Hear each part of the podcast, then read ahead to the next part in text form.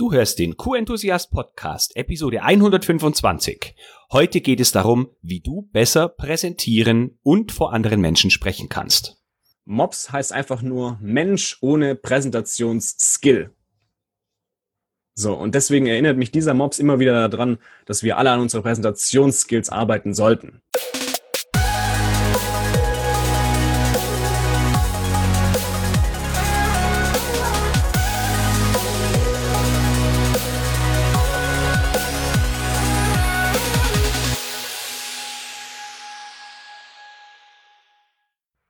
Ein enthusiastisches Hallo und willkommen zu einer neuen Podcast-Episode.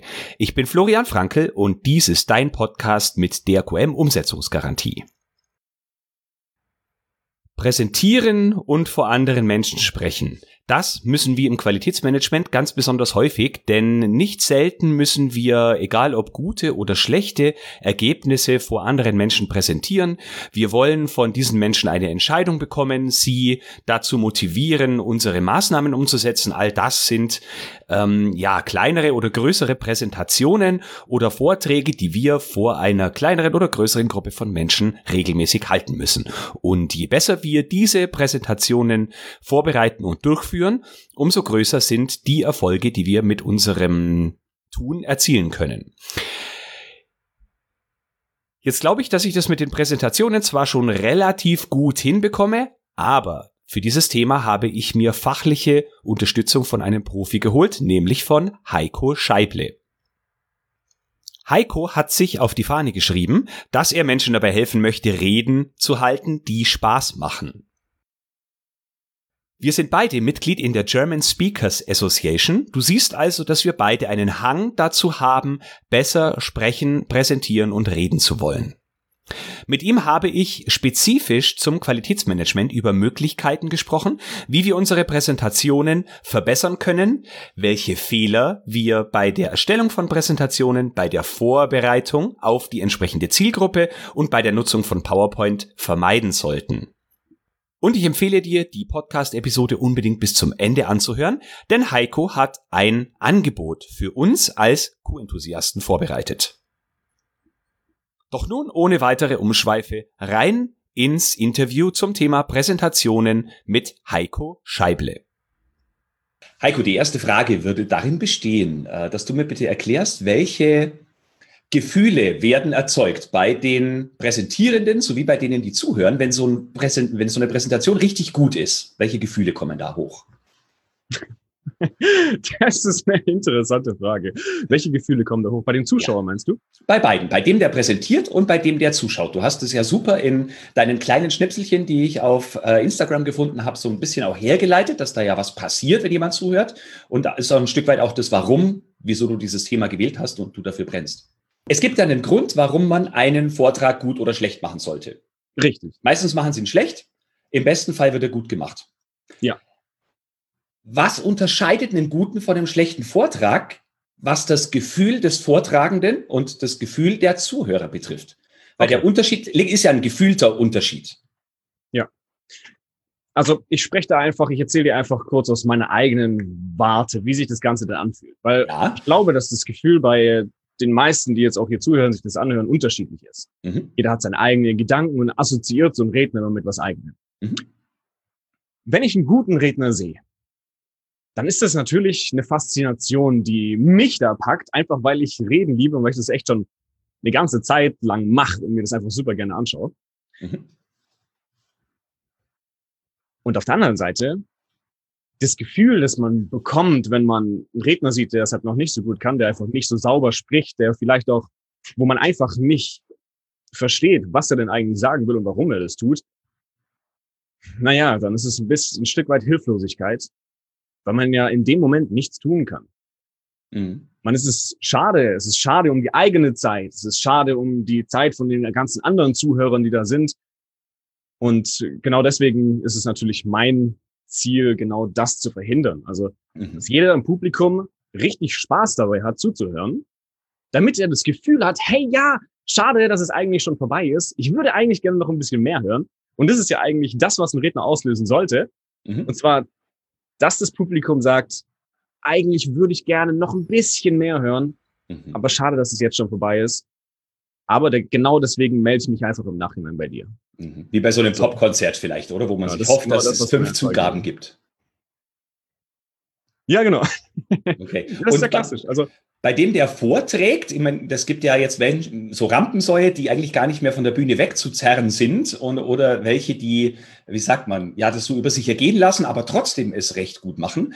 Wie, wie fühlt es sich für den an, der gut präsentiert, äh, wenn er dann, sagen wir mal, kurz vor dem Ende steht und dann den Applaus bekommt?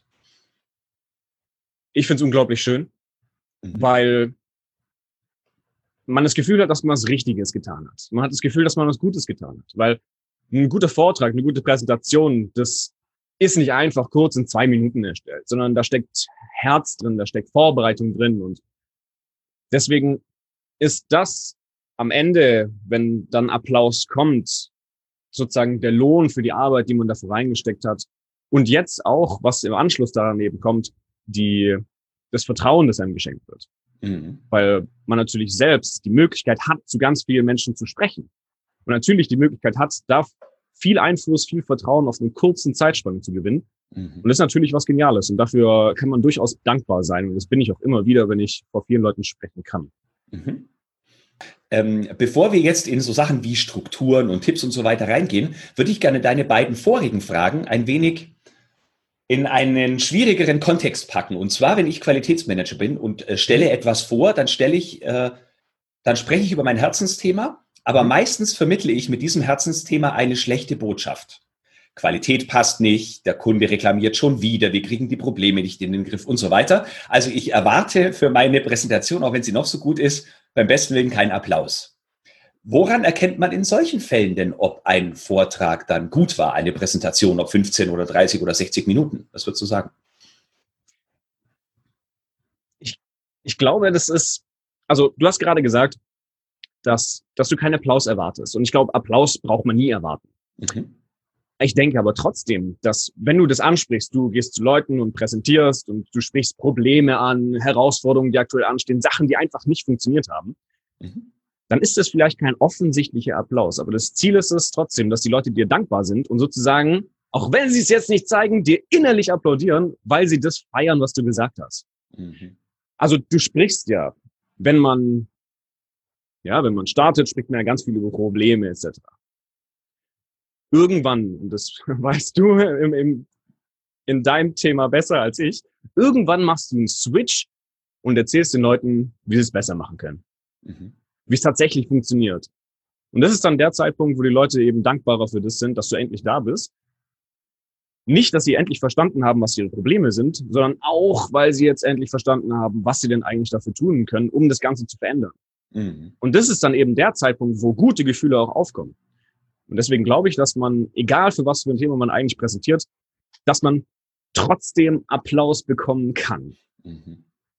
Weil ganz am Ende, da steht ja ein Traum. So, es steht irgendein Wunsch. Der, der da steht und das, dieses Problem hat und sich darüber ärgert, wenn er abends zu Hause ist, das freut ihn nicht, mhm. dass er dieses Problem hat. Aber er wird dich lieben, wenn er es am Ende nicht mehr hat. Weil er sich keine Gedanken mehr darüber machen muss. Das ist, das ist richtig. Eine gute Beschreibung. Da hake ich gleich in die Beschreibung ein. Hast du den Eindruck oder glaubst du, dass die Menschen, die zuhören, so, also sowohl die Zuhörer als auch diejenigen, die so eine, eine Präsentation vorbereiten, diesen Wunsch, wie es am Ende aussehen soll, ausreichend formulieren und formuliert haben für sich oder dass sie zu stark auf dem Problem rumreiten und wenn es in Richtung Problemlösung geht, ist die Zeit vorbei oder der Vortrag rum. So basierend auf deiner Erfahrung, die du ja hast. Ich glaube nicht, dass es um einen Lösungsvorschlag geht, also um einen konkreten Lösungsvorschlag. Die Leute wollen ja gar keine Lösungen, allgemein haben, sondern die Menschen wollen ja nur das Gefühl haben, dass diese Lösung mit sich bringt. Mhm. Also das bedeutet, es ist auch in einem Vortrag gar nicht so sehr anzu, anzuraten, wenn man jetzt die Sache nicht im Grunde erklären will, Schritt für Schritt für Schritt, wie das funktioniert, sondern wenn man zum Beispiel noch im Pitch ist, dann ist es viel intelligenter, nur die obere Flugebene zu beschreiben. Also um mhm. was geht's eigentlich und warum sollten wir das Ganze tun? Und da ist es ja das ist eher so, dass man grob beschreibt und die Gefühle ansprechen will. Also das, was die Leute eigentlich interessiert, weil eigentlich wollen sie gar keine Lösung haben. Sie wollen nur, oder das, was du ihnen verkaufst, wollen sie eigentlich gar nicht haben, sondern sie wollen am Ende das Gefühl haben, das du ihnen damit vermittelst. Und genau darüber musst du dann sprechen. Okay. Und wenn es nun ein Meeting ist, das eine Entscheidung herbeiführen soll, wo also wirklich eine oder zwei oder drei Lösungsmöglichkeiten auf dem Tisch liegen und ich will von dem Geschäftsführer jetzt wirklich eine Entscheidung, die ich so gut vorbereiten will, dass meine Präsentation eben diese Entscheidung herbeiführt im Rahmen der Zeit. Richtig, was ist die Frage? Dann gehe ich doch ins Detail. Dann würde ich ja, dann würde ich ja doch ähm, quasi die Lösung vorwegnehmen. Die Lösung vorwegnehmen. Ah, Okay, ja, das ist natürlich die Frage, wie viele Dinge du vorstellst und wie sehr ja. du tatsächlich ins Detail gehst. Mhm. So wie ich das jetzt kenne, und vielleicht ist das bei dir ähnlich, das kannst du ja gleich mal sagen, ist das, dass wenn man verschiedene Lösungsoptionen vorstellt, dann sind die meistens noch nicht perfekt en Detail, je nachdem, mhm. wie groß das, wie groß das Projekt ist. Mhm. Sondern man spricht, klar, man spricht über die Details, aber vor allem immer noch, okay, warum machen wir das? Warum machen wir Option eins und nicht zwei? Weil das okay. Ziel ist es ja nicht, vollumfänglich alles zu erklären, was für Möglichkeiten wir haben mhm. und den Gegenüber zu verwirren, mhm. sondern die Dinge so aneinander zu reihen, dass wir am Ende die Lösung bekommen, die der Kunde, also die für den Kunden am sinnvollsten ist, damit er am Ende zum, am, am zufriedensten ist. Mhm. Also, dass wir da die Chance haben, das so zu richten. Okay. Und für die Podcast-Zuhörenden ersetze ich jetzt das Wort Kunde durch diejenigen, die die Entscheidung treffen. Richtig. Okay. Gut, habe ich verstanden. Ähm, das hat, war jetzt so ein kleiner Einschub. Fragen stellst du. Richtig schön, finde ich gut. ja, ist ja ein bisschen abgezweigt, danke. Äh, zum, zum Thema Struktur. Da hast du jetzt schon ein paar Dinge gesagt. Ich habe gesagt, Lösung vorwegnehmen und so. Welche Struktur würdest du denn für so eine Präsentation, die einen zu einer Entscheidung äh, bewegen soll, vorschlagen? Ich sage mal kurz, was so meine Erfahrung ist, was man oftmals mhm. sieht. Also ähm, gibt Menschen, die fangen erst mit der Problemlösung an und erklären dann, warum es die Lösung braucht. Dann gibt es Menschen, die fangen damit an, dass sie das Problem beschreiben, so blumig wie möglich und dann keine Zeit mehr für die Lösung haben. Dann gibt es Meetings, da lassen sich die Präsentierenden die Butter vom Brot nehmen. Man diskutiert kurz das Problem an und dann diskutieren alle anderen munter durcheinander alle möglichen Lösungen und es kommt zu keinem Ende. Wie kann ich diese drei vielleicht jetzt nicht ganz so optimalen Situationen mit einer simplen, guten Struktur und mit einer angemessenen Vorbereitung, die ja ganz wichtig ist, wie kann ich das vermeiden? Wenn wir jetzt den Fall annehmen, genau wie du das beschrieben hast, du stehst vor vielen Menschen, am Ende sollen die etwas entscheiden. Mhm. Dann hast du mehrere Optionen im Koffer. Also du hast eins, zwei, drei Optionen, sagen wir mal. Jetzt ist natürlich das Zentralste am Anfang immer das Problem. Also das Problem muss immer kommen. So. Das heißt, Start, Grundbasis ist das Problem. Also auch der Grund, warum du hier bist und was denn diese drei Lösungen eigentlich lösen sollen. So. Jetzt hast du mehrere Möglichkeiten. Aber ich möchte dir vorstellen, die ich am besten finde. Und zwar ist die Reihenfolge entscheidend, in der du deine Option kurz vorstellst. Also das Wichtigste ist, dass du alle drei Optionen einmal ganz kurz anreißt und dann in die Tiefe einsteigst, die am interessantesten ist für deine Zuhörer. Also mhm. ich bin nicht der Meinung, dass das ein krass linearer Ablauf sein muss. Also dass das Ding, du hast es einmal geplant und es muss jetzt genauso präsentiert werden, weil dann steigen die Menschen einfach irgendwann aus. Ja. Sondern, dass du eben dann auf das eingehst, was am interessantesten ist und was die Leute wirklich interessiert. Das bedeutet, mhm. du hast ein Problem. Damit hast du gestartet. Jetzt gehst du in die erste Lösung. Ich empfehle, die erste Lösung sollte nicht die sein, die du für die beste hältst. Okay. Sondern die beste Lösung, die Lösung, die, wo, wo, wovon du denkst, dass es die beste ist, das sollte immer die zweite Lösung sein.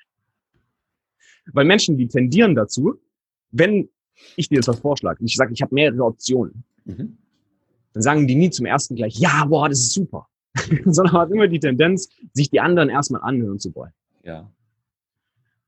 Also nutzt du den Kontrast von einer Lösung, die nicht so optimal ist, zu deiner, die du als beste beurteilst. Okay. So, damit sie das nehmen, was du am Ende geplant hattest, das ja. So. Weil man hat ja immer irgendeinen Favoriten, was, was man glaubt, was am besten funktioniert. Äh, kurze Zwischenfrage. Wenn ich drei habe, nehme ich dann die zweite oder die dritte? Ich empfehle die zweite zu nehmen. Okay. Ähm, du kannst auch die dritte nehmen, mhm. aber ich rate davon ab, dass es die erste ist. Okay, okay. Weil ich habe da schon mal gehört von, von Theorien wie dem äh, Rezenzeffekt und dem Primäreffekt, was ja die erste oder die letzte wären, weil man sich das am besten merken kann. Das stimmt auch. Also wenn du Das heißt aber nicht, dass die gewählt werden. Ja, okay. So, also wenn man jetzt, wenn du jetzt fragst, hey, welche Parts sind denn im Vortrag die wichtigsten? Mhm. Ja, oder welche werden am besten gemerkt, dann mhm. ist es halt der erste Teil und der letzte Teil. Ja. Aber das heißt nicht, dass wenn du verschiedene Optionen vorstellst, dass das halt auch der, die erste und die letzte sind. Okay, verstehe. Sehr gut, danke. Genau. Ähm, mhm. Ja, soll ich noch tiefer ins Detail einsteigen? Ja, nee, das passt jetzt äh, erstmal so von der Struktur her. Du hast gerade was ganz Spannendes gesagt und das war, äh, dass ich ja, wie sagt man, reagieren muss auf das oder dass ich darauf aufbauen soll, was die Interessenten spannend finden. Jetzt befinden wir uns in dem Szenario, das ich dir im äh, vorher kurz erklärt habe, ja in einem, sagen wir mal, geschützten Raum. Man kennt sich, man kennt die Kollegen, man weiß vielleicht vorher schon, was die für Informationen brauchen. Du hast ja auch mal in einem deiner YouTube-Videos von diesen vier Farben äh, erzählt mit den Persönlichkeiten der einzelnen Menschen. Ähm, sollte ich mir das im besten Fall vorher schon anschauen, so dass ich weiß, meine Zuhörer finden dies und jenes besonders spannend und packt es dann in die Mitte beziehungsweise ans Ende? Oder ist es etwas, was ich vorher nicht mir anschauen sollte, so im Detail, sondern darauf reagieren, wie das Meeting läuft, weil vielleicht sind die Stimmungen der Personen unterschiedlich. Was würdest du vorschlagen? Du hast vorher, hast du angesprochen, dass ich, also vorher hast du die vier Menschentypen angesprochen, richtig? Jawohl. Das kennen jetzt vielleicht noch nicht alle. Also es ist, es gibt ein Modell, das teilt alle Menschen in ein Quadranten ein, also in vier Teile. Und dahingehend wollen die Menschen etwas, also von der Tendenz etwas Unterschiedliches hören.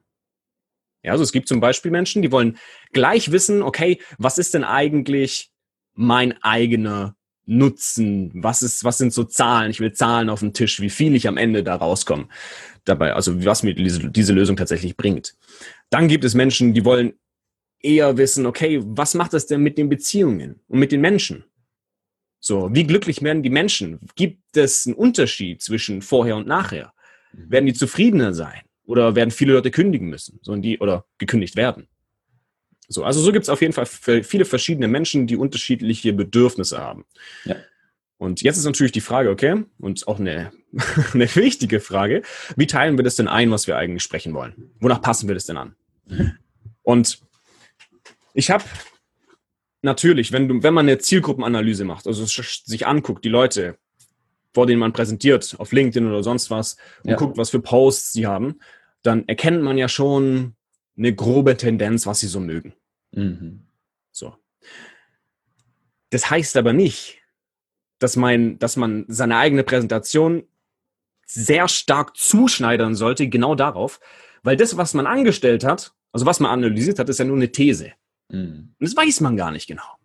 Ja, es gibt bestimmt auch Controller, die es lieben, Geschichten zu hören und denen es wichtig ist, wie es anderen Menschen geht. Ja. Ja, weil jeder Mensch, der hat nicht nur ein Mensch ist nicht nur ein Quadrant, sondern der hat alle vier. Die Frage ist nur, wie stark. Und genau ja. deshalb ist selbst eine gute, eine gute Analyse von der Zuhörerschaft kein Grund, seinen Vortrag zu stark zuzuschneiden. Sondern das heißt, man sollte trotzdem relativ eine Breite vorbereiten, um dann eben individuell in die Tiefen zu gehen. So, dafür braucht man aber eben mehr Zeit. Okay. Das kann ich verstehen, ist aber noch recht wenig handfest. Machen wir es mal etwas handfester. Ich äh, plane ein Meeting mit sieben Leuten. Dabei ist der Geschäftsführer und noch ein paar Leute, die mir hierarchisch gleichgestellt sind, also zum Beispiel andere Abteilungsleiter. Jetzt sind ein paar Analytiker dabei. Der Chef ist auch Analytiker, weil er ist Japaner in meinem persönlichen Fall. Mhm. Und dann sind noch ein paar dabei, die sind eher so äh, harmonisch, eher grün angehaucht. Ja. Und ich weiß jetzt, in der Woche habe ich das Meeting, bereite dann eine PowerPoint-Präsentation vor. Ähm, wie wirst du dann da vorgehen mit dem, was du jetzt gerade gesagt hast, ein wenig konkreter beschrieben? Okay. Also, wir haben die vier Parts. So, also die, die vier Typen. Mhm. Die gehen wir nacheinander durch und zwar nach folgender Reihenfolge. Als allererstes kommt der rote. Also der, dem Macht und Status wichtig ist.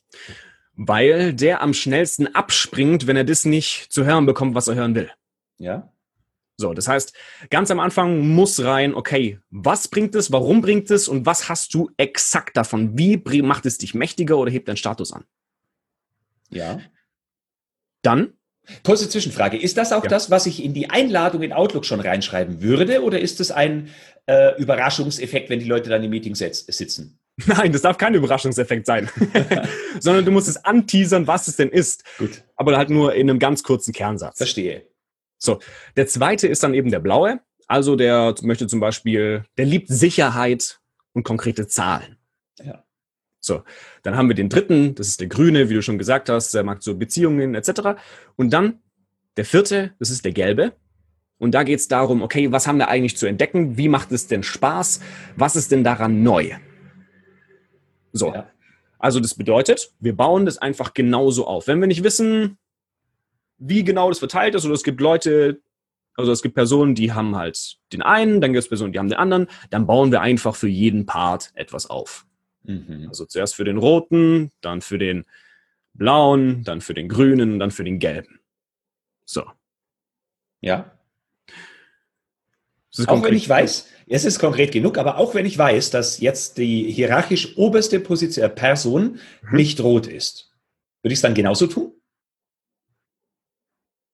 Gute Frage. Ja, sag mal. Also du sagst, okay, wenn der Chef, der Chef ist jetzt grün angehaucht und dann fängst du einfach die Frage. Oder ist, in meinem okay, Fall wäre du jetzt blau. So machen oder genau. Also in deinem Fall wäre es blau. Mhm. Dann behalte es so, wie ich es vorgestellt habe. Okay.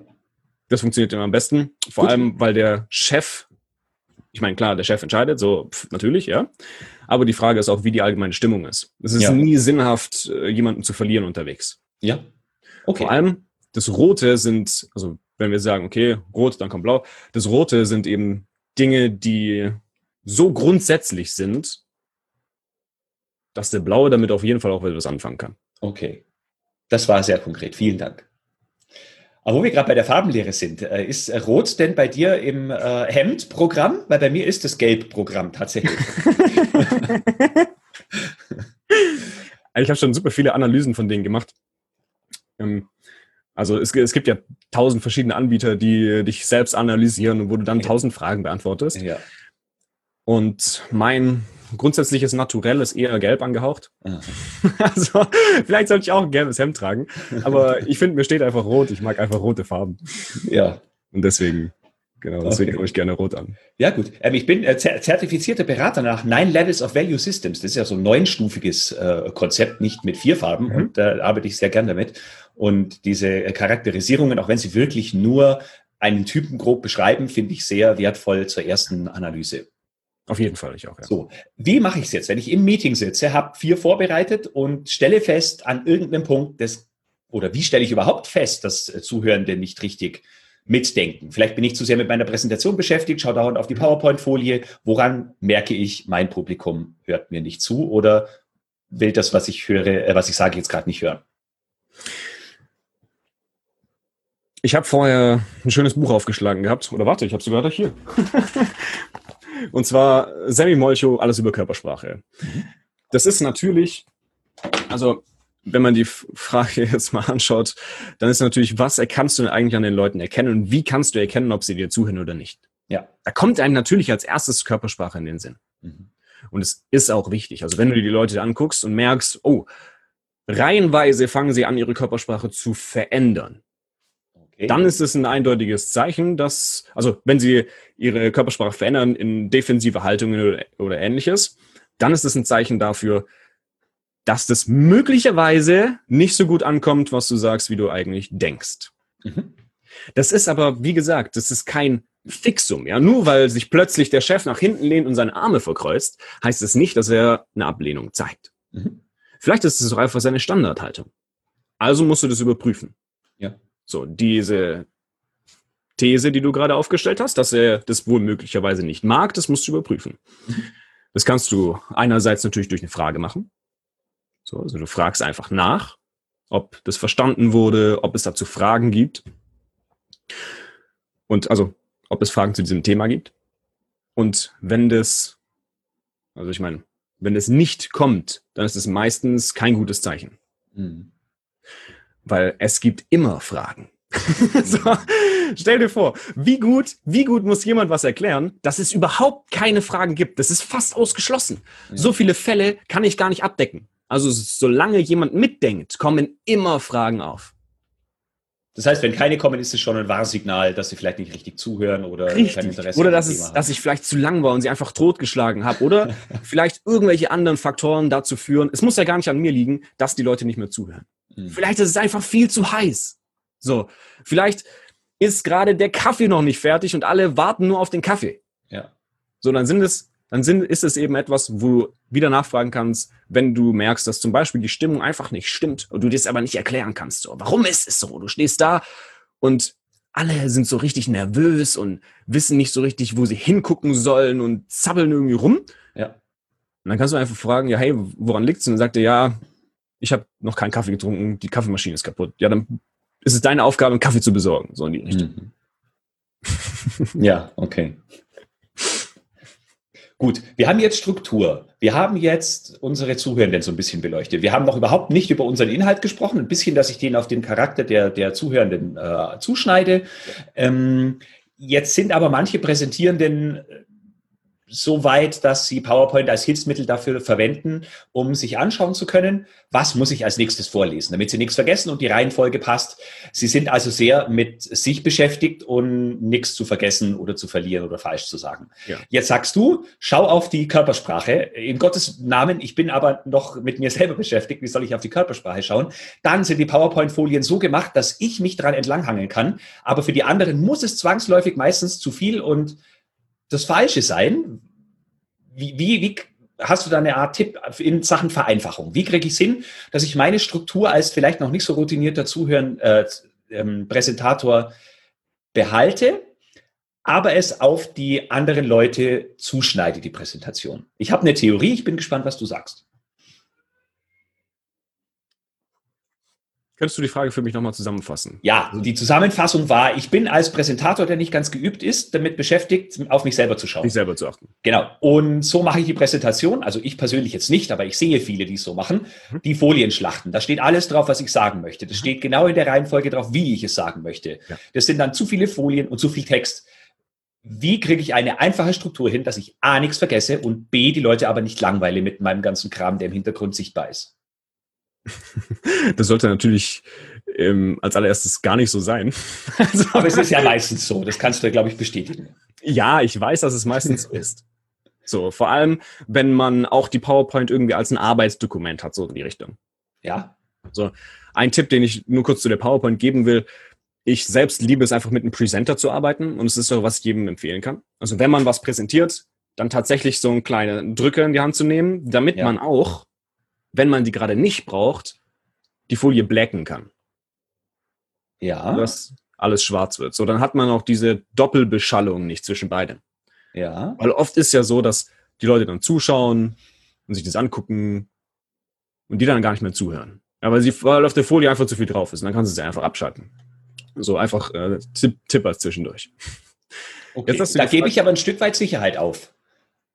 Für dich selbst? Ja.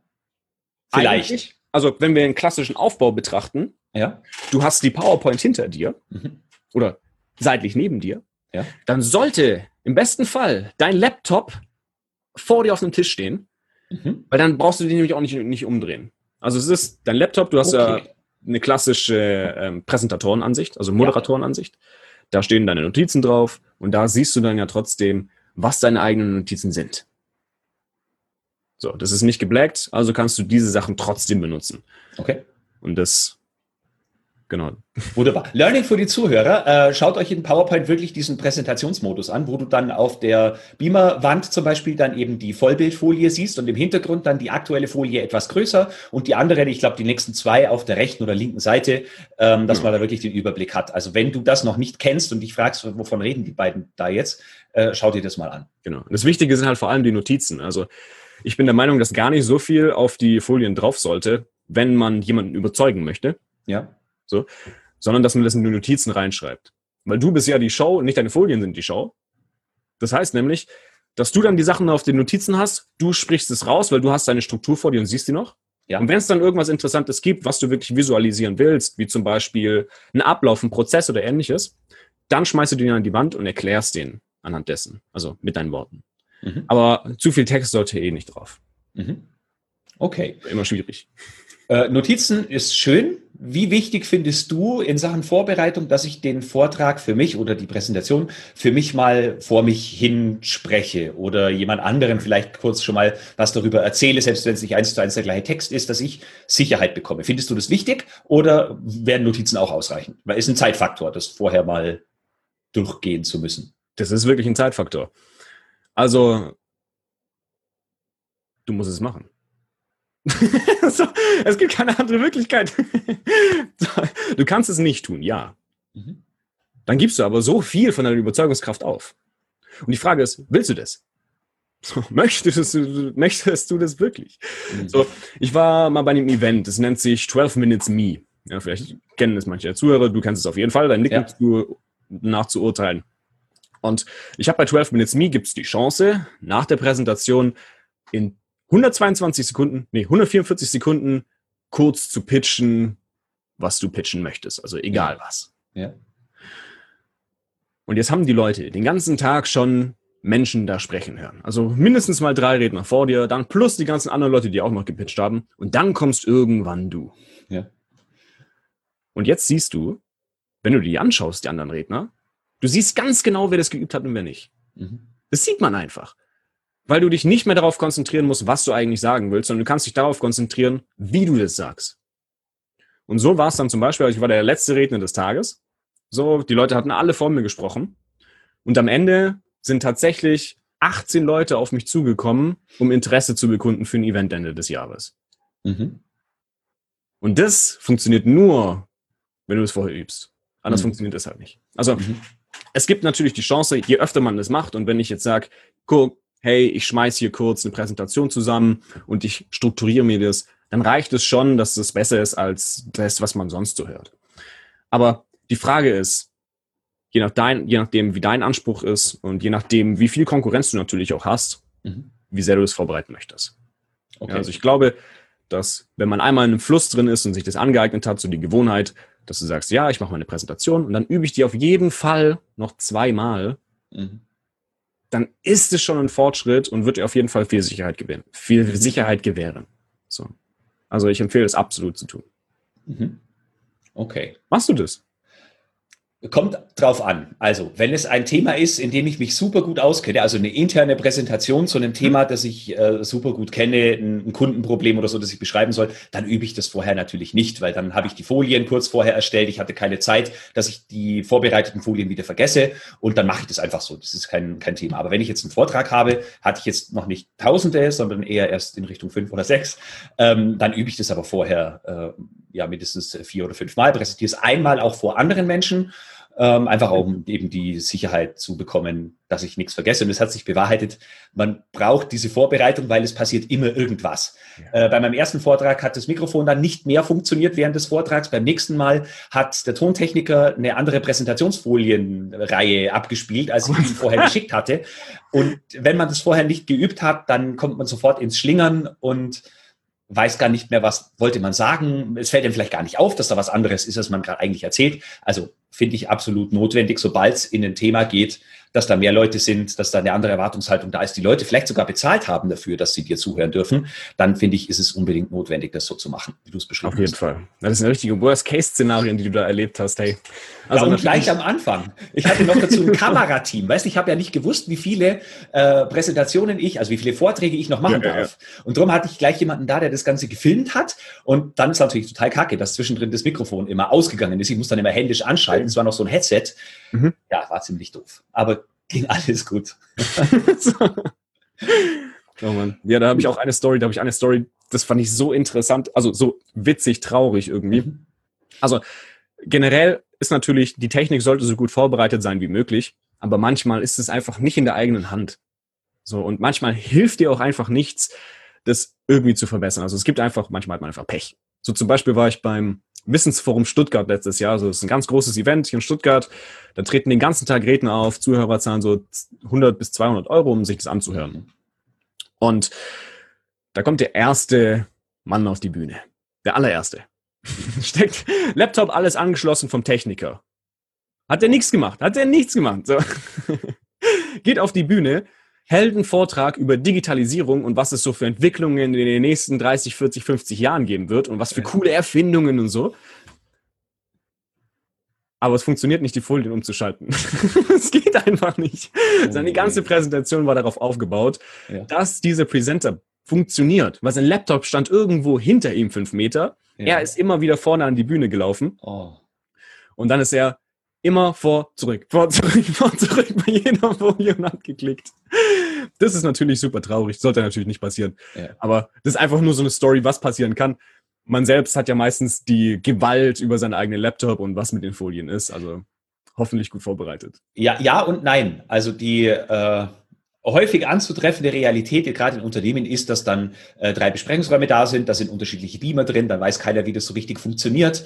Äh, Klassiker ist, der Abteilungsleiter hat normale Assistentin, die das für ihn macht und dann ist sie mal im Urlaub und er ist aufgeschmissen und weiß nicht, wie er den Beamer ankriegt. Also das sind so die Dinge, die ich da so erlebe. Dass bei einem Meeting von 30 Minuten, 10 Minuten äh, mit der Hard- und Software draufgehen. Mhm. Und äh, also es ist keineswegs dann so, dass man sich intern so vorbereitet, wie du es jetzt beschrieben hast, dass es extern schön wäre, wo es noch wichtiger ist. Ja, also ja, ich kenne es selbst. Also das ist ein bisschen schade. Ich stand auch schon davor, schon im Meetingraum und musste irgendwie meinen Laptop mit so einem Remote-Teil anstecken und hat natürlich ja. nicht funktioniert, aber ja. so, genau, das lernt man dann beim nächsten Mal und am besten vor dem ersten Mal. Das stimmt wohl. Wir haben jetzt schon eine ganze Menge besprochen, Heiko. Das ist äh, sehr, sehr spannend, was du da so erzählst für diejenigen, die da noch ein bisschen mehr reinwachsen wollen. Hm Lass uns noch mal kurz ja. über das Ziel sprechen, weil das Ziel das ist ja Ziel. eigentlich der Zweck dessen, was wir machen wollen. Also wir präsentieren irgendwas und wollen damit etwas erreichen. Also Leute, im Business-Kontext wollen wir nicht unterhalten, vielleicht primär, außer es ist eine Betriebsversammlung oder so, sondern wir wollen Informationen weitergeben mhm. oder Entscheidungen herbeiführen oder ähm, eine Diskussion anregen. Mhm. Ähm, manchmal ist es aber so, dass diejenigen, die teilnehmen an so einem Meeting, das Ziel verändern gerade in unserem Kontext als Qualitätsmanager, weil dann sind Abteilungsleiter und Geschäftsführer da, die ändern dann deine Agenda, die du vorbereitet hast. Kann ich das irgendwie verhindern? Also du merkst jetzt, deine Zuhörenden, die wollen in eine andere Richtung als du. Wie komme ich wieder zurück? Es geht in Richtung Rhetorik fast schon jetzt. es geht in Richtung Rhetorik jetzt fast schon. Ja, da hast du recht. Also, wenn wir das so betrachten, also das sind sehr, sehr starke Einzelfallentscheidungen, wie, wie man das tatsächlich macht. Du kannst natürlich entweder zurückverweisen auf, auf die Agenda, die ursprünglich Bestand hatte. Du kannst das Warum nochmal ansprechen, also weshalb wir hier sind, was wir eigentlich besprechen wollten, die Sinnhaftigkeit ansprechen, wie sinnvoll das denn jetzt gerade ist, über etwas anderes zu diskutieren und ob es nicht sinnvoller wäre, wieder zurückzukehren, da wo wir herkommen. Ja. Aber das sind die einzigen Dinge, die dir dabei weiterhelfen. Mhm. Okay. Kann ich sowas, glaubst du, sowas kann man vorhersehen, dass man schon in der Vorbereitung sich überlegt, welche Charaktere man da hat und vielleicht schon weiß, in welche Richtung die gehen und schon vordenkt, dass da vielleicht ein Ausflug kommen würde? Oder ist deine Erfahrung, das klappt so gut wie nie und man muss dann reagieren, wenn es soweit ist? Also natürlich, ich bin ein Fan von Vorbereitung. Ich liebe Vorbereitung. Und deswegen ja auch vorher das dynamische Vorbereiten, je nachdem, worauf die Leute eingehen. Ja. Wenn es jetzt aber in ganz andere Themen geht, dann ist ja die Frage, möchtest du dein, dein Ziel weiter verfolgen oder nicht? Manchmal hat man einfach nicht die Chance. Ja. So. Und die Frage ist dann, wie viel Zeit will ich in meine Vorbereitung stecken, dass ich für alle Fälle vorbereitet bin? Das ist unmöglich. Mhm. Ja. Okay, also vielleicht so eine Art Worst-Case-Szenario vorbereiten und das mal grob durchdenken und alles andere, was noch passieren könnte, außen vor lassen, weil sonst bereitet man sich ja jahrelang auf eine Präsentation von einer ja, Stunde vor. Also ja, ja, genau. Also dir wird nichts anderes helfen. Man hat nicht die Möglichkeit, das immer vorzubereiten. Du sprichst allein das Thema an, wie viel Zeit du hast, um, um die Dinge zu üben. Also ja. ich bin kein Fan davon, sondern ich bin ein Fan davon, die Leute einfach nochmal darauf hinzuweisen, weshalb wir hier sind, was wir heute erreichen wollen und dann auch ruhig nochmal die Erlaubnis einholen von allen. Mhm. Also zu fragen, seid ihr denn damit einverstanden, dass wir das tun? Also dass du sagst, wir gemeinsam haben heute eine Mission, um das zu erreichen und lasst uns das umsetzen. Da sagt keiner Nein normalerweise. Normalerweise nicht, aber es gibt ja. natürlich immer ein paar Ausreißer. Ja, das stimmt wohl. Aber es ist ein sehr guter, äh, sehr guter Ratschlag, da sich dieses Go einzuholen. Ähm, ich habe festgestellt, es passiert manchmal auch, dass man als Präsentierende dann mitgaloppiert. Irgendwer kommt mit einer total krassen Idee äh, um die Ecke oder mit einem Vorschlag, der nichts mit meinem Thema eigentlich zu tun hat oder weit von dem will, äh, weg ist, was ich will. Und ich mache dann mit, weil ich dann sofort rausgerissen bin und mir denke, ja, eigentlich hat er ja recht. Mach mal mal mit. Und dann kommt man nie wieder zurück zu seinem eigentlichen Thema. Ja, wenn die Idee gut ist, dann sei es doch drum. Das stimmt. Ich meine, am Ende des Tages, wenn was besser ist als das, was ich vorbereitet habe, dann ist doch scheißegal. so, dann geh einfach mit dem Flow. Ja. So, dann wird dir nichts anderes helfen als deine Spontanität und das kriegst du dann auch hin. Okay.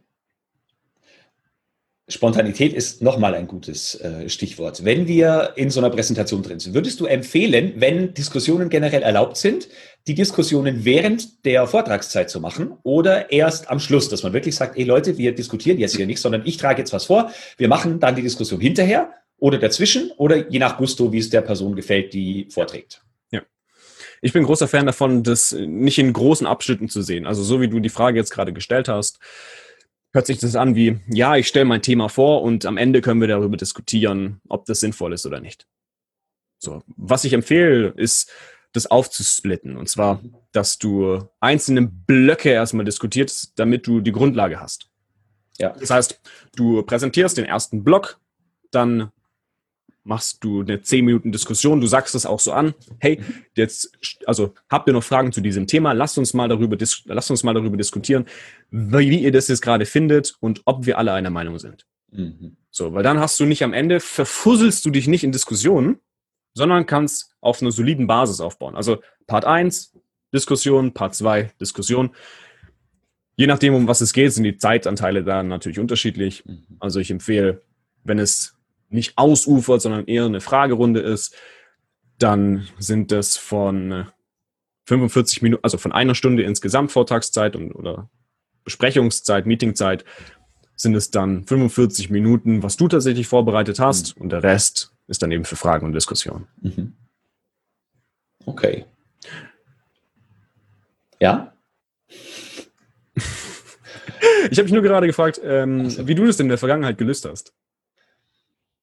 Manchmal löse ich es gar nicht. Manchmal mache ich einfach genauso unstrukturiert mit. Und deswegen ist es auch für mich sehr spannend, was du so erzählst. Es klingt total logisch, aber man ist einfach manchmal mittendrin und denkt dann nicht mehr weiter. Ich habe es jetzt oft schon so gelöst, weil ich kenne viele meiner Pappenheimer und weiß, mhm. wer dann sofort anfing zu diskutieren, dass ich wirklich ja. sage, wir diskutieren erst hinterher, wenn ich alles losgeworden bin, weil wie oft passiert es, dass die Fragen dann auf den nächsten Folien eh erklärt werden müssten oder solche Dinge. Das sind einfach Sachen, die können die anderen Krass, ja. nicht wissen.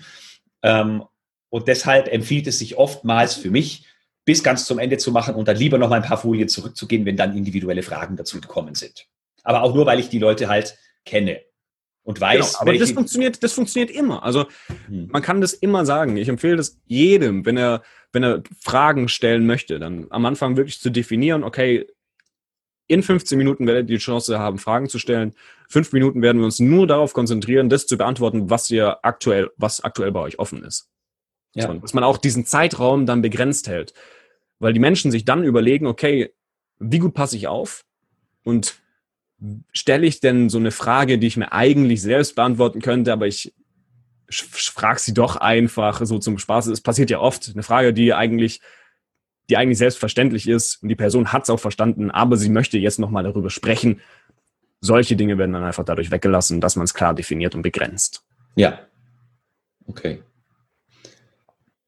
Bevor wir eher in Richtung deiner Person gehen und das, was dich zum Experten macht, abseits dessen, was du uns jetzt eh schon sehr eindrucksvoll hast erklären können, würde mich interessieren, welche hauptsächlichen Fehler beim Präsentieren, egal worauf bezogen, dir sehr häufig auch in deiner Praxis, du coachst ja auch andere. Menschen, äh, begegnen. Was sind so die häufigsten Fehler? Und vielleicht noch so einen kleinen Tipp, wie kann man die vermeiden? Also der Fehler, der am häufigsten gemacht wird, also mit Abstand am häufigsten gemacht wird, ist, dass der Präsentierende über sich selber spricht und nicht über das, was die, was das Publikum eigentlich möchte. Also die Interessen des Publikums gar nicht so stark abholt. Es ist nämlich so, dass, dass sich jeder natürlich irgendwie für sich selbst am meisten interessiert. So, eine Person, die für jeden von uns wichtig ist, das sind wir selbst. Und genau deswegen solltest du das auf jeden Fall ansprechen in deiner Präsentation. Und mhm. auch nicht irgendwie. Heißt, ganz am Anfang ist es nicht so wichtig, okay, wer ist eigentlich du und äh, warum bist du hier und weshalb bist du sonst wie glaubwürdig und kompetent? Und deswegen finde ich es eigentlich cool, dass das jetzt, also im Anschluss erst kommt, nicht ganz am Anfang, weil es etwas ist, was nicht an den Anfang gehört. Ja. Deine eigene Vorstellung, also die eigene Vorstellung von dir, gehört nicht an den Anfang, sondern da gehört hin, um, also das ist auch der zweite Fehler so, um was geht's eigentlich und warum ist es wichtig? Und vor allem, warum sollten die Leute zuhören? Mhm. So. Dafür will ich auch einfach eine kleine Struktur mitgeben, die ich Kernsatz nenne und die ich auf jeden Fall empfehlen kann, einfach immer mit einzubauen, wenn man eine Präsentation hält. Ja. Wie ist der Kernsatz aufgebaut? Ein Kernsatz, der sagt einfach nur Folgendes. Und zwar fängt er an mit, in den nächsten zwei Stunden werde ich euch, also jetzt dein Publikum, das ist die Zielgruppe, mhm. zeigen, dann kommt das Was und am Ende noch das Warum. Also, warum ist es eigentlich wichtig? Das ist ein Kernsatz. Und genau sowas empfehle ich ganz am Anfang zu machen. Also in den mhm. nächsten 18 Minuten zeige ich dir eine Struktur, wie du deine Vorträge so aufbaust, dass sie deine Zuhörer an den Lippen kleben. Mhm. Okay, das wäre dann auch der Einstieg ins Richtig. Thema. Mhm. Also das kannst du mit in deinen Einstieg mit einbauen.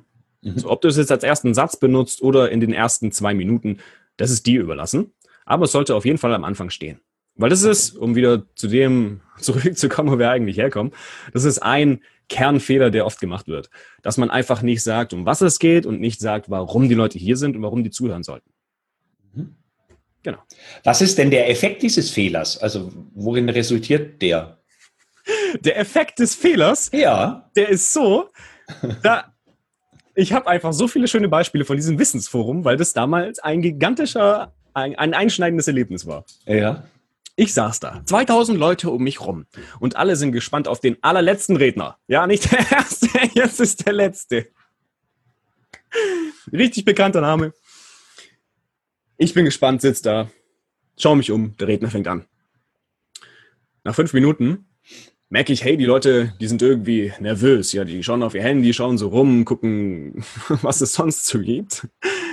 Und nach zehn Minuten waren 80 Prozent von allen Leuten nach Hause gegangen. Oh nein. Ja, ja, oh nein. Also das ist das, was passiert, wenn den Leuten nicht klar wird, was sie hier eigentlich hören und warum sie zuhören sollten. Okay. Entweder sie gehen tatsächlich physisch nach Hause oder sie gehen geistig nach Hause.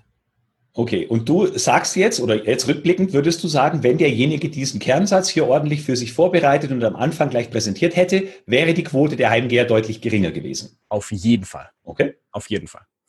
Weil dann wird das einmal klar und selbst wenn du das dann nicht gleich wieder im Anschluss, also nicht gleich im Anschluss darauf aufbaust, sondern erstmal eine Story erzählst, die irgendwie länger ist oder sonst was, oder ja. tatsächlich aus dem Thema abdriftest, dann sind die Le Leute trotzdem gehuckt.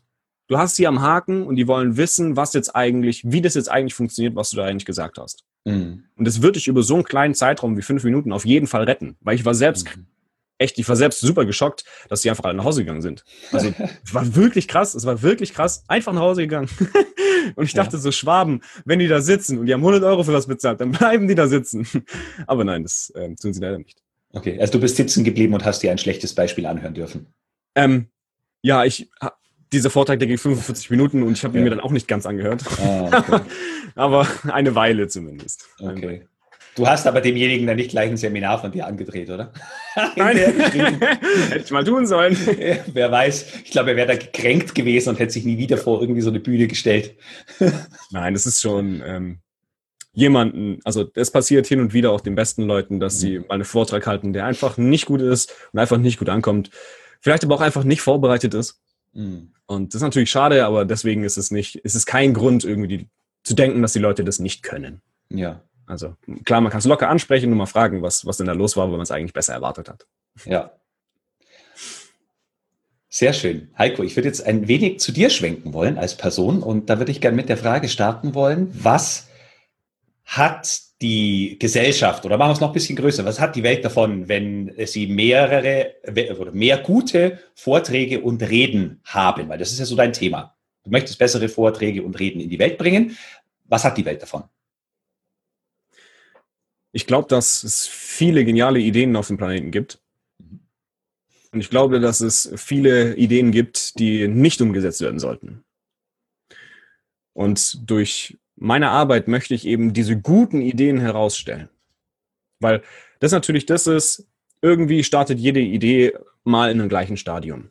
Und ich möchte gerne dabei helfen, dass die Ideen, die wirklich gut sind, weiterkommen, um natürlich die Welt ein Stückchen besser zu machen. Mhm. Das heißt jetzt nicht nur, dass dass es um äh, Startups geht, sondern wenn du einfach meinst, dass dein Thema die Arbeit von Menschen einfacher macht, mhm. dann ist es schon wert genug, um das tatsächlich, um daran zu arbeiten, dass die Menschen besser verstehen, was du sagst, dass das Klima besser wird, dass die Firma besser läuft, dass das Leben von den Menschen einfach eher ist, so wie sie es vorstellen, damit sie am Ende glücklicher sind. Okay. Also meine große Idee ist, ich will nichts anderes machen, außer den Menschen zu dem verhelfen, was sie eigentlich haben wollen. Mhm. Glücklich sein, Geld haben, Ruhe haben. Je nachdem, was dir so vorschwebt. Okay, und ein Hauptschlüssel ist das Richtige präsentieren können, wenn ich die Idee im Hinterkopf dann eh schon habe. Richtig, richtig. Mhm.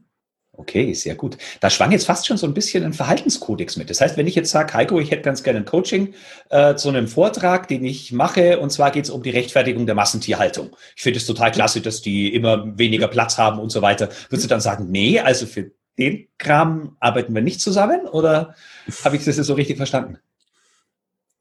Hm, teilweise. Ich bin, natürlich wird man das Thema dann auseinandernehmen müssen. Und ja. ich selbst habe nicht die Möglichkeit, mich in allen Themen so so einzuarbeiten, dass ich weiß, okay, ist das eine gute Sache oder nicht? Okay.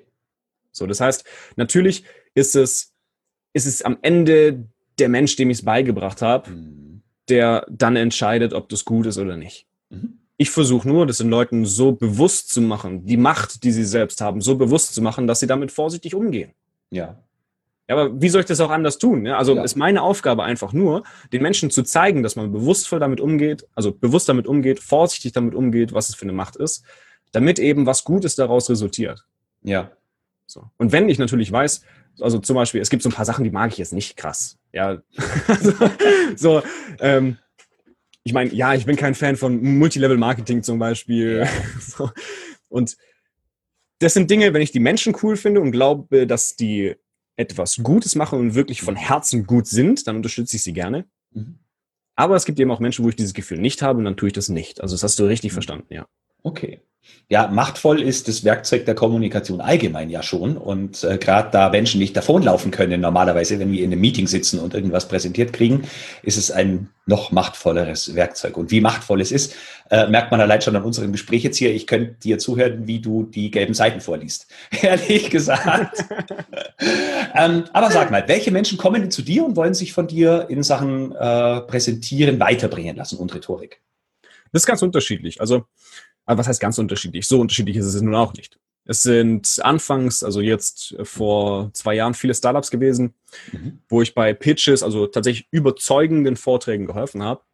Und wo wir auch echt gute Erfolge erzielt haben. Also bis zu 800.000 an Investorengeldern zum Beispiel haben wir, haben wir eingesagt bei einzelnen Pitches. Das heißt, sowas natürlich dann Selbstständige durch die Bank weg, weil die Anforderungen meistens die gleichen sind. So ein Selbstständiger, der hat einfach der hat einfach ganz klare Aufgaben, was er, wo er präsentieren muss und was er präsentieren muss. Das sind dann so mhm. Webinar halten. Ja, mal einen Vortrag machen vor irgendwelchen Menschen draußen, so bei einem Event oder so, bei einem kleinen. Mhm. Dann sind es Live-Meetings, die er zum Beispiel macht. Oder eben auch, was jetzt immer, immer, immer wichtiger wird, Videos. Mhm. Ja, ich bin absolut davon überzeugt, dass, dass das Sprechen vor Kamera immer wichtiger wird. Also das ist wie eine eigene mhm. Disziplin. So die Menschen, die das können, die werden auf jeden Fall besser vorankommen als die, die es nicht können. Ja. Ich habe letztens ein, ein Video gesehen, was ein Daimler internes Video, das mir geleakt wurde sozusagen. da hat eine, eine Führungskraft ein scheinbar motivierend geplantes Video gedreht, was mhm. aber absolut, absolut in die andere Richtung gegangen ist. Okay. Also wenn man dieses Video gesehen hat, da hat man sich einfach nur gefragt, was hat die Frau sich eigentlich dabei gedacht? Und das wird niemanden auf diesem ganzen Planeten motivieren, sondern eher mhm. demotivieren. Also ist das Sprechen vor Kamera vor allem auch nicht nur was, was für Selbstständige wichtig ist, sondern eben auch für Leute, die viele Menschen unter sich haben und eben auch mal was präsentieren wollen auf der Webseite, was präsentieren wollen eben vor mhm. Mitarbeitern als Video. Ja, so. Stimmt. Wird ja auch mit Corona jetzt immer wichtiger, wenn dann irgendwelche Hygieneschulung zum Beispiel in unserer Firma, die muss ich jetzt auch als Video aufnehmen und den Leuten als E-Learning zur Verfügung genau, genau stellen. Genau, genau, genau. schon eine Kompetenz, das heißt, die braucht man. Ja. Und so vor Kamera sprechen, das kennst du vielleicht auch, ist am Anfang echt nicht einfach. Ja, frag mal beim Podcast, da hast du nicht mal eine Linse zum Draufschauen. das finde ich tatsächlich schon wieder einfacher, weil man echt? einfach so reden kann und keiner da ist. Aber also. die Kamera, da muss man ja reinschauen. Die gucken an. das stimmt. Aber ja, ist auch die Frage, gucke ich jetzt auf dein Bild oder gucke ich auf die Kamera jetzt auch in, in, in bei der 1 zu 1 Situation? Ja, schon eine eigene Welt. Also ist schon eine eigene Welt. Also es lohnt sich auf jeden Fall zu üben. Ja. Ähm, und genau, das sind die Menschen, die deswegen auf mich zukommen, die wollen einfach besser werden. Und das, ich meine, das ist oft ja eine Frage von Prozentteilen. Ja, also wenn du ein Webinar machst oder einen Vortrag hältst, wie viele Prozent der Leute finden dich denn am Ende klasse? Mhm. Es gibt ja die gausche Normalverteilung, dass du halt in der Mitte am meisten hast, die dich eigentlich okay finden. Ja. Und es wird auch immer so bleiben. Ja? Du kannst nicht 100% überzeugen, das geht nicht. Ja. Aber du kannst es eben auf deine Seite verrücken. Ja. So dieses ganze Ding. Und das ist halt genau das, was die Leute erreichen wollen, die dann zu mir kommen. Mhm. Okay. Ähm, ich wollte gar, also wenn ich dich am Anfang vorgestellt hätte, hätte ich gefragt, was dich dazu berechtigt. Das haben wir jetzt schon gehört, was dich dazu berechtigt. Du hast einen ganzen Haufen Tipps schon hier rausgehauen.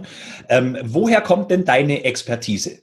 Das kam ja nicht einfach nur so wahrscheinlich, äh, de, de, dein, äh, das Video, das ich gesehen habe, wo du erklärt hast, wie du auf das Sofa steigst mit, keine Ahnung, weniger als einem Jahr. sondern das kam ja vielleicht auch von was anderem her. Wie hat sich das entwickelt, dass das auch zu einer Kompetenz wurde und nicht nur zu einer Leidenschaft? Gemocht habe ich schon immer. Also wie du gerade, du hast ja gerade das angesprochen, von wegen kleiner Heiko, ich habe eine Geschichte erzählt, kleiner Heiko steigt auf den Sofa und hält seine erste Rede, obwohl er nicht mal sprechen kann, also keine Worte rauskriegt. Ja. Und das ist tatsächlich auch so weitergegangen. Also ich habe dann im Laufe meines Lebens Theater gespielt viel und ich glaube, dadurch kommt auch der relativ starke Ausdruck, den ich in meiner Stimme habe, die, dieses Spielerische, was ich in der Stimme habe, die starke Stimme. Das sind solche Dinge, die ich da auf jeden Fall mitgenommen habe. Vor sechs Jahren mittlerweile, oder? Ja, genau, sechs Jahre mittlerweile. Da bin ich auf ein Video gestoßen. Ein Video von Dhananjaya Hetiarachi. Das war ein krasser Redner. Der hat 2014 eins erreicht. Und zwar ist der World Champion geworden im Public Speaking. Also hat die Weltmeisterschaften gewonnen sozusagen. Und das habe ich gesehen und ich dachte mir, wow, das ist richtig fantastisch, was der Mann da macht. Ich möchte es unbedingt auch können. So, dann habe ich mich natürlich auf den Weg gemacht, das zu lernen. So. Jetzt deine Frage, wie habe ich das gelernt? Es gibt zwei Wege, um was zu lernen. Ja, der erste Weg ist der Weg, der lange dauert und das ist der autodidaktische Weg. Also man kann sich Sachen durchlesen, Bücher lesen, Online-Kurse machen. Und es kostet einen vor allem wenig. Und genau das habe ich auch getan. Also, so, ich habe dann angefangen, vor sechs Jahren mir alles anzuschauen, was es nur gibt. Also Stapel, gigantische Stapel an Büchern. So, das hier hinten, das ist nur ein Auszug der besten Bücher, die ich gelesen habe zu dem Thema. Ja. So, also ist natürlich, okay, man schafft eine Grundlage über solche Dinge. Und dann bin ich ganz schnell ins Doing gegangen also zu Toastmasters International gegangen, Präsident von der Rednermanufaktur Stuttgart geworden, dann eigene Dinge aufgebaut, Menschen angefangen dabei zu helfen. Und es hat sich jetzt in den letzten Jahren so aufgebaut, dass ich tatsächlich die Kompetenz habe und absolut davon überzeugt bin, dass ich den Menschen weiterhelfen kann. Mhm. Überzeugend, auf jeden Fall. Aber das war es für mich vorher schon. Ja, ähm, wenn man jetzt an einem deiner freien Seminare teilnehmen möchte. Das bietest du, glaube ich, auch an, wenn ich das auf deiner Webseite so gesehen habe. Falsch. Falsch. es gibt keine freien Seminare. Das heißt. Äh, warte, warte, warte, warte, warte, warte. Es gibt vielleicht ein einziges, was ich als freies Seminar bezeichnen okay. könnte. Ja. Ähm, das ist ein Rhetorik-Bootcamp, das über sechs Tage geht. Das ist Vor dem sprach ich auch. Ja, genau. Ich okay, habe es okay. nur anders genannt. Jawohl. Sehr gut. Genau, also soll ich kurz darüber sprechen? Darf ja, natürlich, sprich darüber. Sechs Tage Rhetorik. Wir haben jetzt überhaupt nicht über Rhetorik gesprochen. Das heißt, das sind noch unglaublich viele Ideen, die die Leute noch nicht es kennen. Es ist doch alles Rhetorik, über was wir sprechen. Das ist alles Rhetorik. Also sobald man zu vielen Menschen spricht oder einfach nur eine Präsentation aufbaut und sich mhm. fragt, wie soll ich das denn eigentlich machen, dann ist es Rhetorik. So, ich okay. sage immer, alles ist Rhetorik, was länger geht als 45 Sekunden. okay, jetzt haben wir sechs Tage im Angebot. Wir sprechen jetzt hier ja. seit ein bisschen mehr als einer Stunde. Was gibt es in sechs Tagen? Wow. Ähm, in sechs Tagen gibt es alles, was Menschen brauchen, damit sie viele Menschen gleichzeitig überzeugen können. Mhm. Also, wenn du eine Idee hast, wenn jemand eine Idee hat, ein Produkt hat, ja, einfach was hat, von dem er überzeugen möchte, dann wirst, wirst, wirst du das da lernen. Also mhm. vielleicht du, Florian, vielleicht aber auch die Menschen, die das gerade zuhören, wirst du das da lernen, tatsächlich umzusetzen. Wie das funktioniert, von Grund auf. Also, wie strukturierst du das so, dass du gar keine Fehler machen kannst, dass du gar nicht, dass die Leute nicht einfach nach zehn Minuten gehen, so wie ja. vorher in dem Beispiel, sondern dass, dass es tatsächlich nur mehr Leute werden, die dir zuhören möchten. Mhm. Also sowas, dann gehst du natürlich weiter und arbeitest an der Körpersprache. Mhm. Ich bin überzeugt, dass es keinen Sinn ergibt, einem ganz feste Muster beizubringen, so ja, so musst du es machen und anders ja. geht's nicht, sondern dass jeder seinen eigenen Stil hat. Und es ist vor allem da wichtig, ein bisschen Zeit zu investieren, um das natürlich zu lernen. Mhm. Also gerade eben den eigenen Stil zu finden, die eigene Körpersprache zu finden, den eigenen Ausdruck, die eigene Sprache zu finden. So, das sind eben wichtige Aspekte, die du eben in den sechs Tagen lernen wirst, damit du am Ende da rauskommst und mit deiner Stimme mehr erreichst, als du vorher vielleicht gedacht hättest. Mhm. Ja, das ist das, was man in sechs Tagen mitbekommt. Es wird ein krasses Erlebnis. Maximal 15 Teilnehmer in einer Villa. Das wird genial. Ich, es ist brutal. Ich freue mich so darauf. Ich bereite das jetzt schon seit über sechs Monaten vor. Ah ja. Macht es denn Sinn, dass ich äh, die, das äh, auch verlinke oder hast du eh schon alle 15 voll? Nein, wir haben noch nicht alle 15 voll. Wir sind jetzt auch erst vor zwei Wochen gestartet mit der Akquise. Also wir bereiten das jetzt schon seit sechs Monaten vor, aber ich und mein Team haben jetzt erst vor zwei, äh, vor zwei Wochen begonnen, tatsächlich Teilnehmer zu suchen. Also es gibt tatsächlich noch Plätze. Mhm. Und ich habe natürlich auch gefragt, so, hey, okay, also in der Preisberechnung ist ein Budget drin für Menschen, die ähm, ein Werbebudget drin sozusagen. Ja. Und das bin ich bereit auch als Discount zu geben, wenn sich jetzt zum Beispiel jemand anmeldet und sagt so, hey, ich bin über Florian gekommen, über den Link hier gekommen, dann sind es 200 Euro, die da wegfallen. Also das ist tatsächlich schon einiges. Also mhm. ich freue mich da auf jeden, der Lust hat und mit dabei ist. Sehr schön. Ähm, was kann man denn so in der Zukunft noch von dir erwarten? Ich habe ja in unserem Vorgespräch schon erwähnt, ich habe da zwei ähm, Podcasts von dir gesehen, die schon teilweise ein bisschen älter sind. Wird es sowas vielleicht nochmal geben? Ich habe ein bisschen was auf TikTok von dir gesehen, ein bisschen was auf Instagram. Was ist so das, was du forcieren möchtest in den nächsten Wochen und Monaten? Also das, was du alles gesehen hast. Also hier TikTok, Insta, die Podcasts, das ist was Altes. Ich habe gemerkt, dass mir das nicht so viel Spaß macht. Mhm. Und deswegen werde ich das nicht weiter verfolgen, weil okay. mein Thema ja eigentlich ist, mein Claim ist, halte Reden, die Spaß machen. Und ich werde keinen Podcast machen, wenn mir das selber keinen Spaß macht. Ja. das heißt, ich konzentriere mich jetzt in den nächsten Wochen. Vor allem eben darauf, richtig viel Input auf Instagram zu geben, dass man tatsächlich was lernt, wenn man meinem Kanal folgt auch Input zu geben auf TikTok, was ja eigentlich eine ganz krasse Unterhaltungsplattform ist, aber da trotzdem den Leuten was, was mitzugeben und auch so ein bisschen zumindest den Leuten was beizubringen, wenn man nur 60 Sekunden hat. Mhm.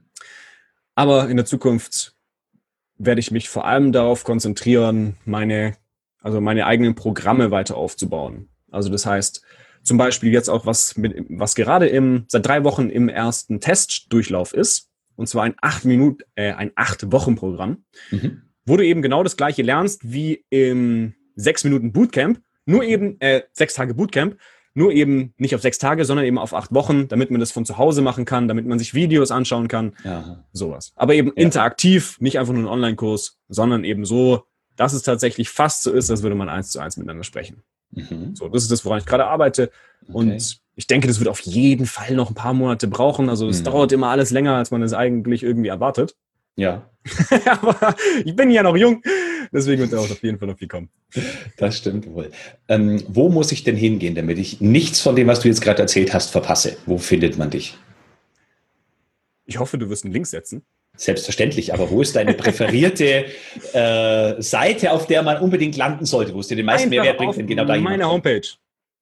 Okay. Da findest du alles, da findest du Links zu Instagram, da findest du Link zu TikTok, da findest du Link zum Bootcamp. Da siehst du noch ein paar Referenzen, wenn du noch was suchst.